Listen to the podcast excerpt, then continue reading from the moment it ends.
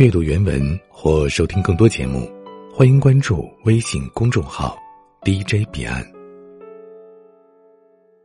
彼岸今天带来的文章《世界很现实，幸好有你温暖》，作者元素。两个人在一起，究竟是因为看到了希望才坚持走下去，还是因为坚持走下去才看到了希望呢？我的室友学临床医学，很多次晚上我回宿舍的时候，他还没有回来。我们同是医学院出身，毕业之后我做了医药代理，而他还有一年在实习。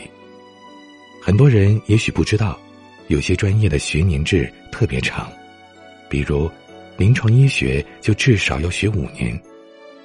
如果家庭背景没什么特别的人，想要进好的医院。至少还得是研究生学历，也就是再加上三年，算下来都已经八年了。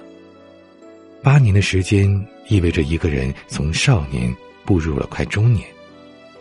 都说三十而立，然而这些行医者的生活却还没有完全稳定。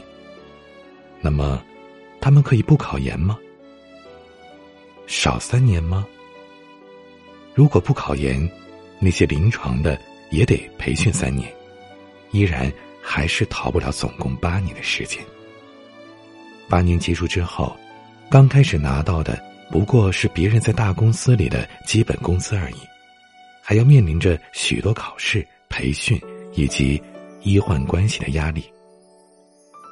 室友入学的那时候，规培政策还没有出来，他的家境不是很好。和女朋友又是异地恋，所以自己经常省吃俭用、勤工助学。他总是把省下来的所有钱用来当旅费，不远万里的去见她。可是，即便他攒三个月，也只够看个周末两天。其他的时间里，我常常看到他抱着手机不离手，每天睡前都会给女朋友打个电话。为了不影响我的休息。他总是默默的走到外面去打电话。夏天的时候，外面蚊子多，室友回来的时候，常常手臂都被蚊子咬的肿了一圈我劝他早点进屋子里吧，但室友总是笑笑说：“没事儿，外面更自在。”周末的时候，偶尔会看到他们视频聊天，室友有时候会用手摸着屏幕，那眼神。仿佛就真的像是摸到了他女朋友的脸颊一样，又是幸福，又是心酸。幸好，他女朋友也很乖，经常会寄家乡的特产来给他吃。记得有一次，他女朋友来到我们宿舍，还顺带分了一些特产给我。他们两个人都很简单朴实。虽然所谓的见面不过只是在学校附近走走逛逛，但每次回来室友都会开心一整周。我和其他的室友都很不理解，去哪里不好，怎么非得待在学校呢？你看那谁谁谁，和女朋友去的地方是马尔代夫呢。可还没等到室友开口，他女友就笑着说。因为想知道他生活的地方到底是什么样啊，每天在哪里上课，会路过怎样的小路，喜欢蹲在哪个角落给我打电话。当然了，最重要的是，我可得让他周围的那些小学妹知道我的存在啊。我们虽然都故意开玩笑的说嫂子好有心机，但也都看得出来，他们只是想要享受一下在大学当情侣的感觉。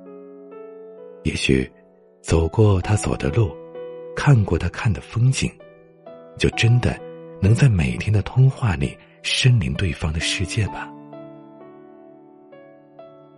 每次他女友一走，室友又会失魂落魄一晚。我不懂，这是何苦呢？可室友总是认真的跟我说，等毕业了就可以不在异地了，就可以不再让他等了。只要一想到他呀，就感觉所有的辛苦和等待，都是值得的。等待，并不是遥遥无期。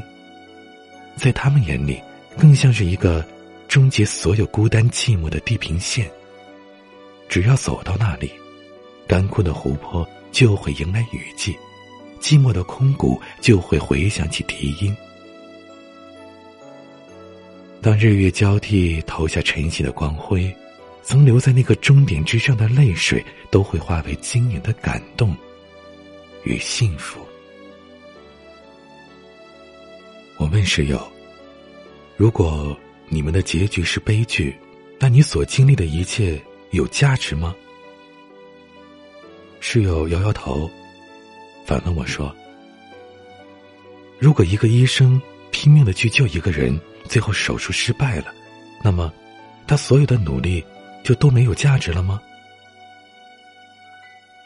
我不知道该怎么回答他。也许，是我混迹营销圈太久了，早就习惯了市场经济的交易原则。在我眼里，有付出必须要有回报，一件事体现的价值远比意义更为重要。可我忘了。感情和救人一样，这并不是一场交易。我们传统的观念总是希望女生毕业之后早点嫁人，早点有归宿。原本是有想着早点出来工作养家糊口，毕竟再读下去也怕女生家里觉得等不起。但是五加三的规培政策出来之后。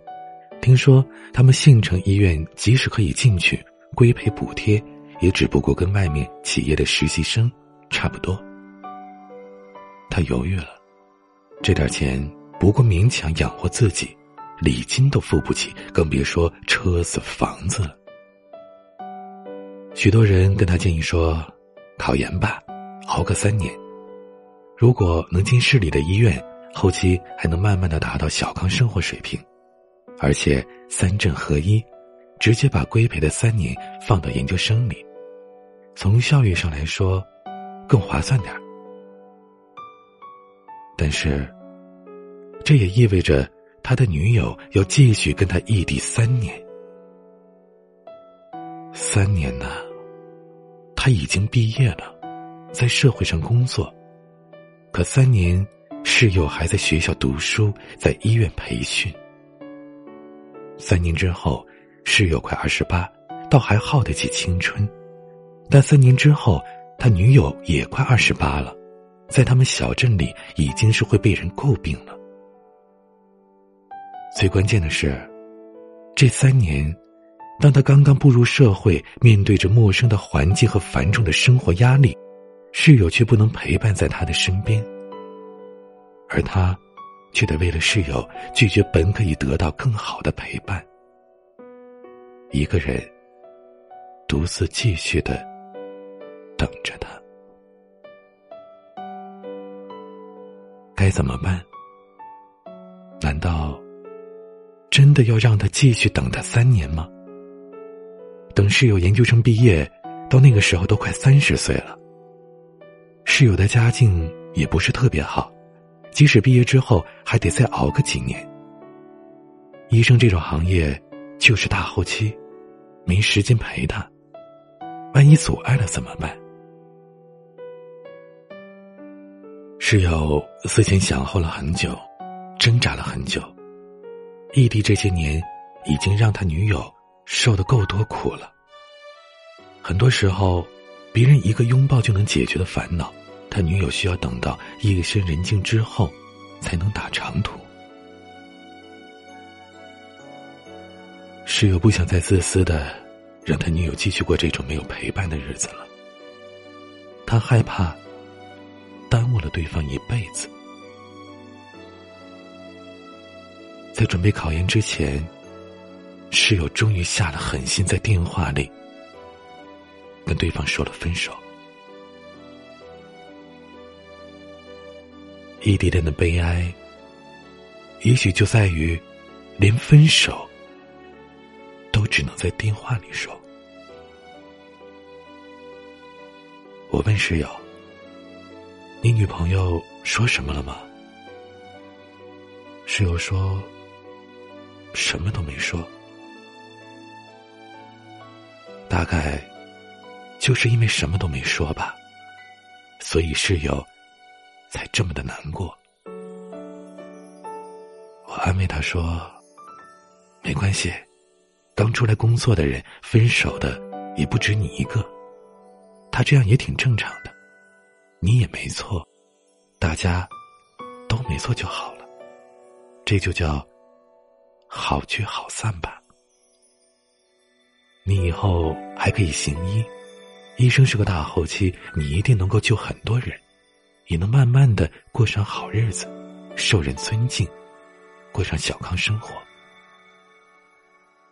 但是又说，其实他并没有想过那么高尚的目标。悬壶济世，或者妙手仁心，都不过是世人道德的绑架。其实他最初选择学医，只不过是想要更好的照顾自己所珍视的人。可笑的是，我们这些行医的人。最后拯救了天下人，却救不了自己。我说，我也比你好不了多少。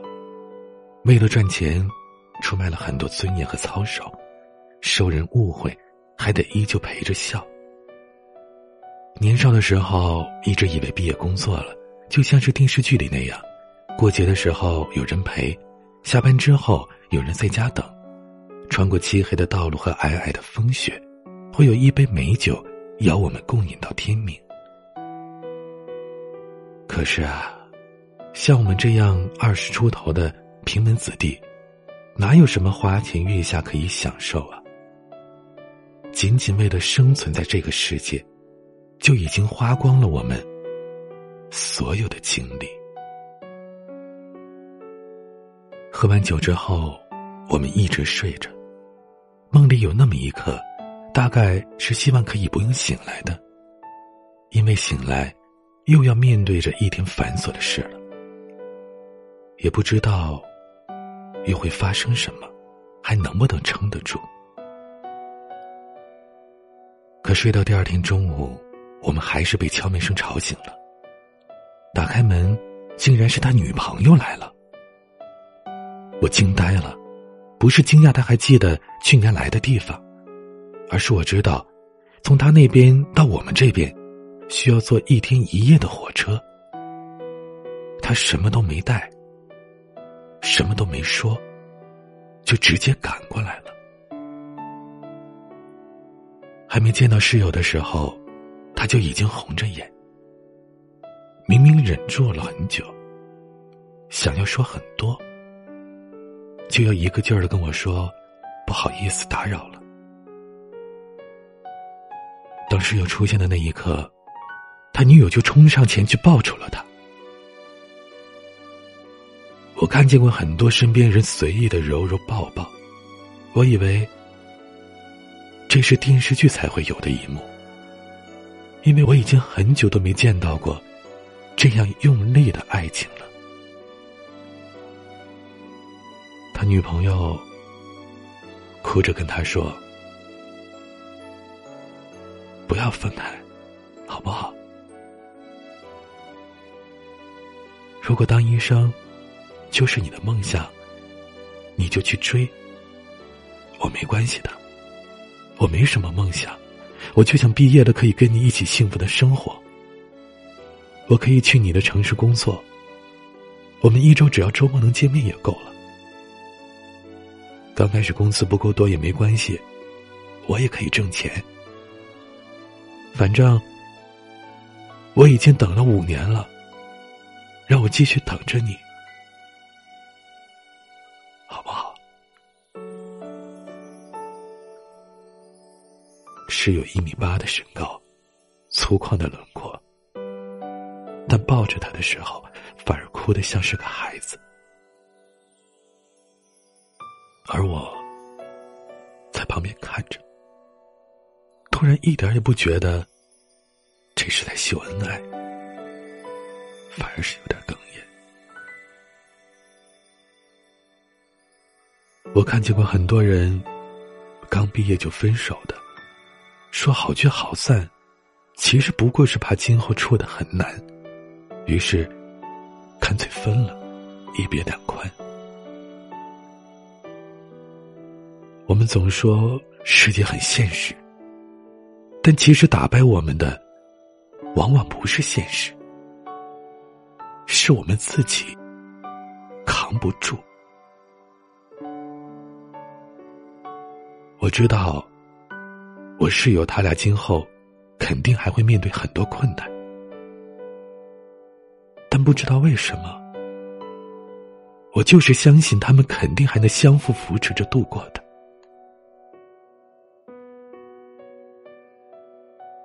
国内现在的行医环境如此的艰难，任何人想在医院工作的，不管是医师还是护士。或者是药剂师等等，如果没有身边的亲人花时间和金钱支持的，别说能不能干下去了，活着都很难。我一直很感动，也很感谢那些在残酷环境下给予我们希望和动力的亲人朋友，真的。谢谢有你们。世界很现实，幸好有你温暖。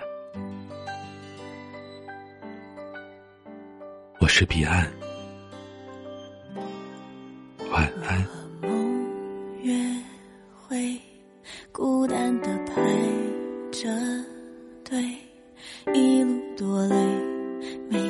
诉谁，所谓的幸福多难追。等着天黑，等了解过心碎，我和眼泪聊了一回，聊起心中小小